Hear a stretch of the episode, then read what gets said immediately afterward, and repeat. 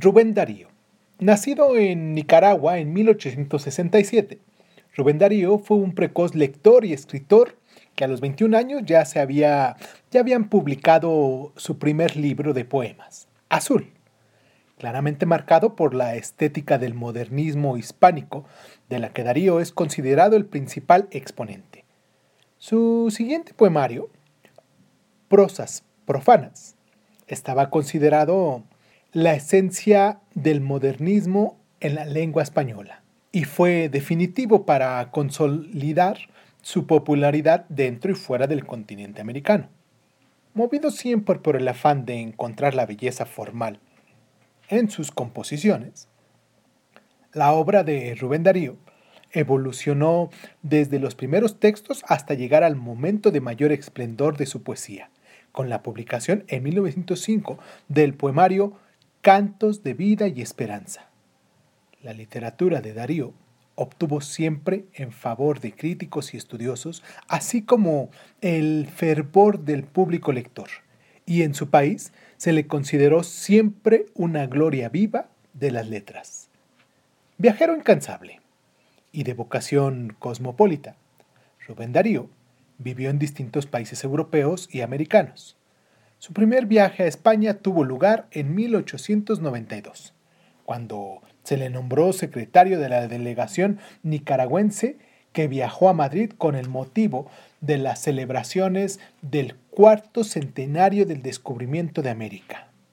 Ese viaje a España sirvió al autor para tomar contacto con otros autores contemporáneos como Juan Varela, Menéndez Pelayo o Emilia Pardo Bazán que ya tenemos unos, un par de cuentos de ella en este lugar de Crónicas Lunares. Más adelante, en 1911, se instaló en Madrid durante una larga temporada al ser nombrado ministro de Nicaragua en España y pasó también algunos meses en Barcelona, desde donde expuso claramente su ideario pacifista en pleno estallido de la Primera Guerra Mundial. Además de su abundante producción en versos, Rubén Darío fue también un autor de prosas poéticas, ensayos, crónicas de viaje, recogidas de un volumen Impresiones y, por supuesto, algunos relatos.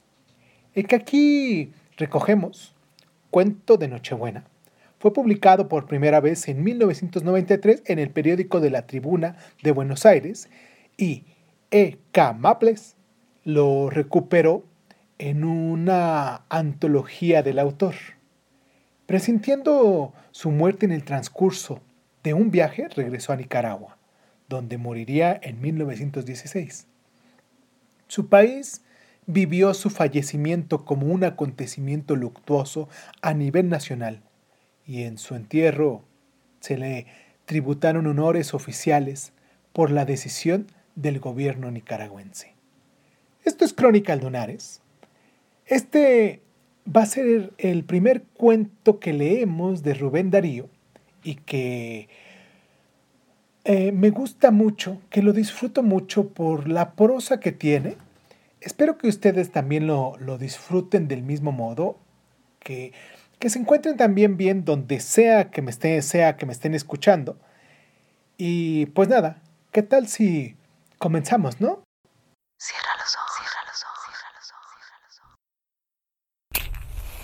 Si escuchas que alguien se acerca, no temas. Todo estará bien.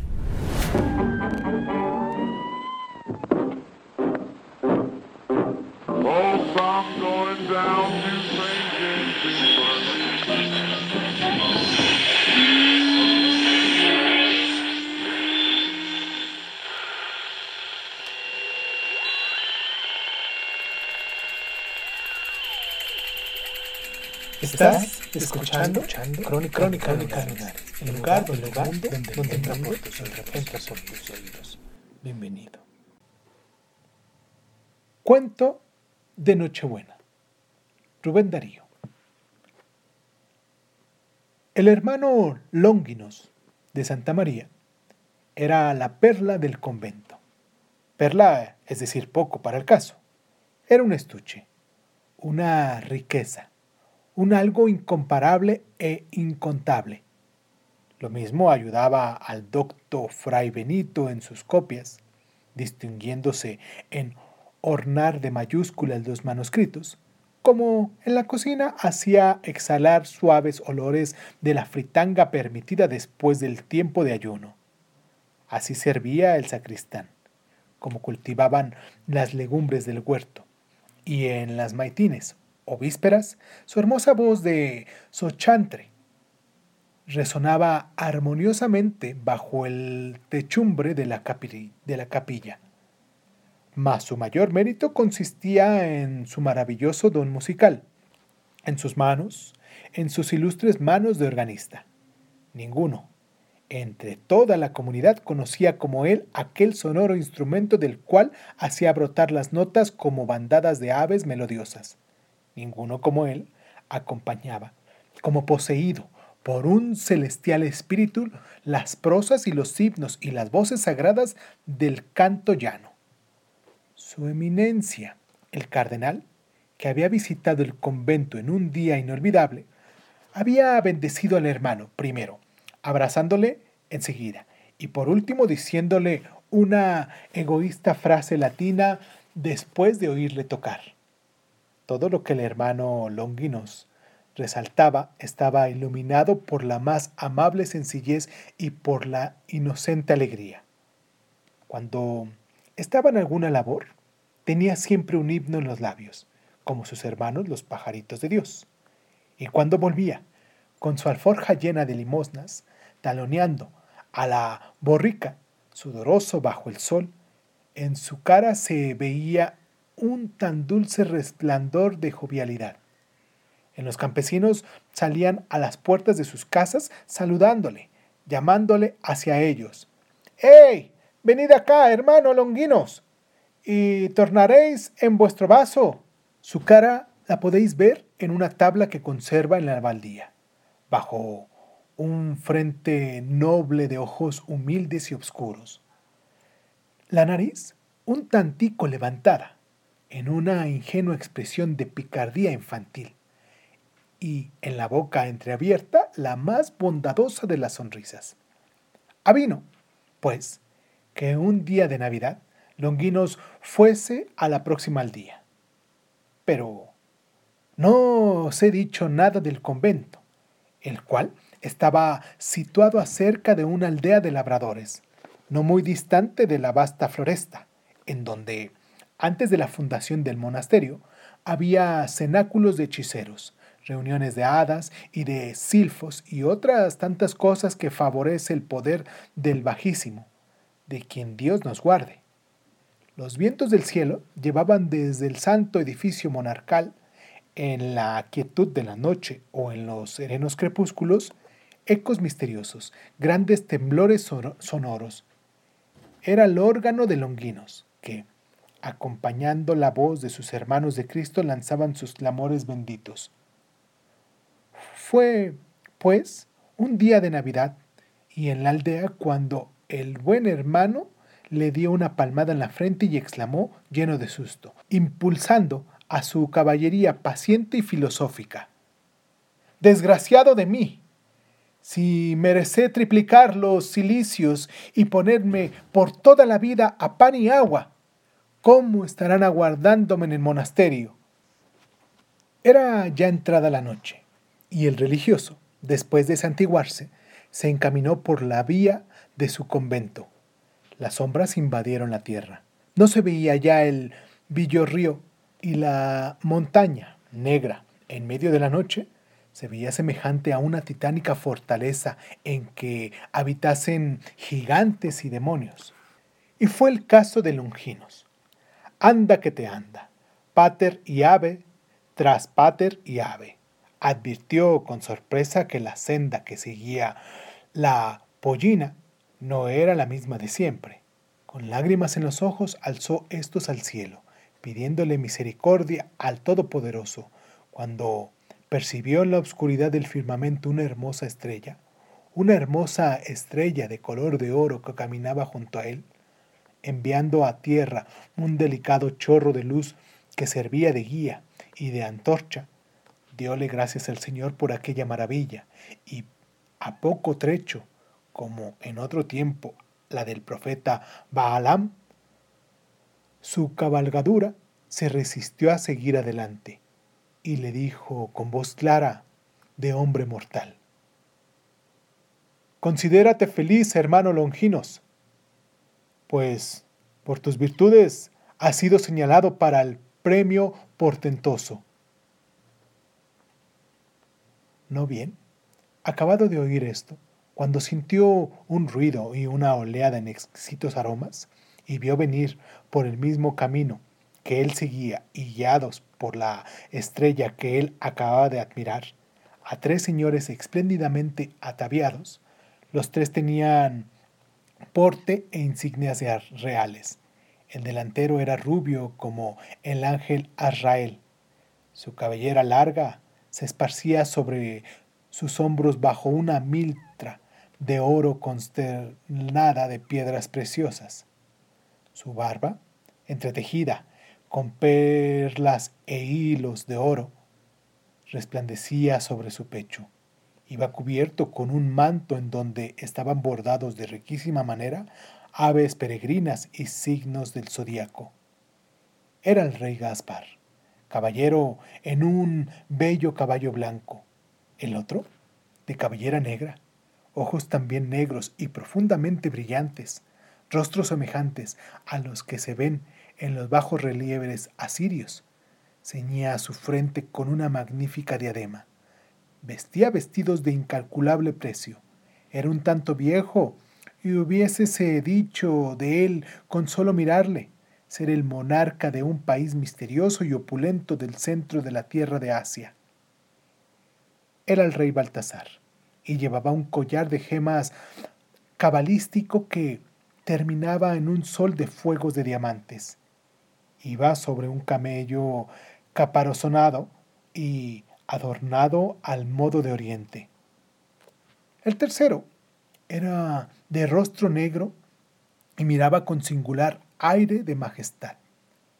Formábale un resplandor los rubíes y esmeraldas en su turbante. Como el más soberbio príncipe de un cuento, iba en una labrada silla de marfil y oro sobre un elefante. Era el rey Melchor.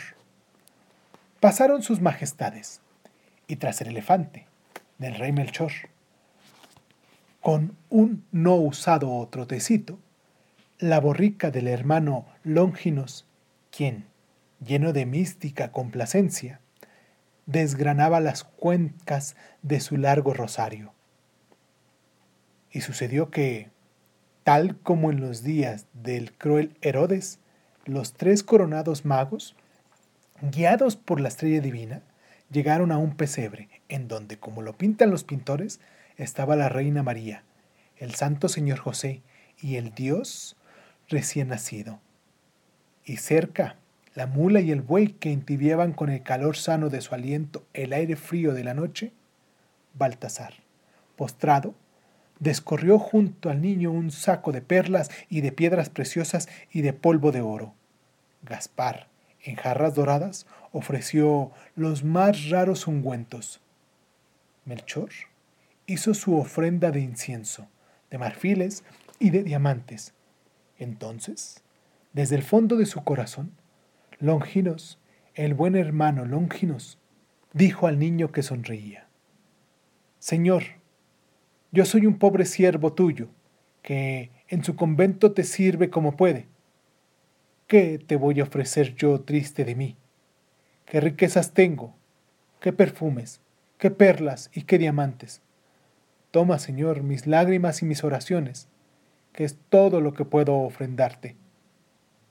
Y ella aquí, que los reyes del oriente vieron brotar de los labios de Longinos las rosas de sus oraciones, cuyo olor perturbaba a todos los ungüentos y resinas, y caer de sus ojos copísimas lágrimas que se convertían en los más radiosos diamantes por obra de la superior magia del amor y de la fe. Todo esto en tanto que se oía el eco de un coro de pastores en la tierra y la melodía de un coro de ángeles sobre el techo del pesebre. Entre tanto, en el convento había la mayor desolación. Era llegada la hora del oficio. La nave de la capilla estaba iluminada por las llamas de los cirios. El abad estaba en su sitial, afligido, con su capa de ceremonia. Los frailes, la comunidad entera, se miraban con sorprendida tristeza. ¿Qué desgracia habría acontecido al bueno hermano? ¿Por qué no ha vuelto de la aldea? Y es que ya la hora del oficio y todos estaban en su puesto, menos quien es gloria de su monasterio, el sencillo y sublime organista. ¿Quién se atreve a ocupar su lugar? Nadie. Ninguno sabe los secretos del teclado. Ninguno tiene el don armonioso de Longinos.